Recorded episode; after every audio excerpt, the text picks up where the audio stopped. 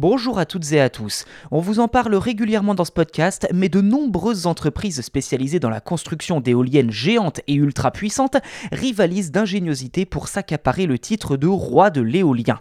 Eh bien, en 2023, ce titre est quasiment acquis à Vestas, qui vient d'implanter au Danemark une éolienne de 280 mètres de haut, assortie de pales de 115 mètres de long, soit la plus grande éolienne du monde.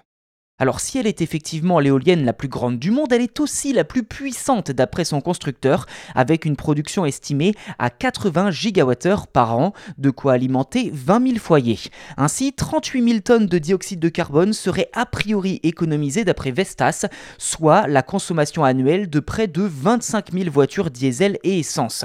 Plus précisément, c'est dans le centre d'essai d'Osterhild au Danemark que cette immense éolienne a été installée.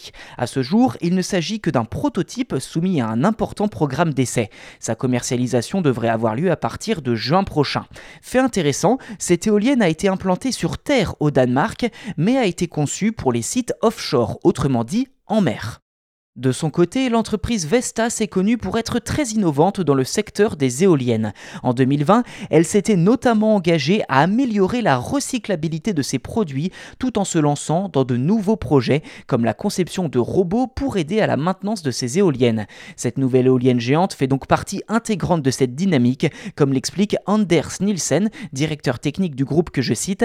Avec cette éolienne, nous établissons de nouvelles normes en matière d'innovation technologique, d'industrialisation et d'échelle dans le domaine des énergies renouvelables afin de créer une industrie éolienne offshore durable. Fin de citation.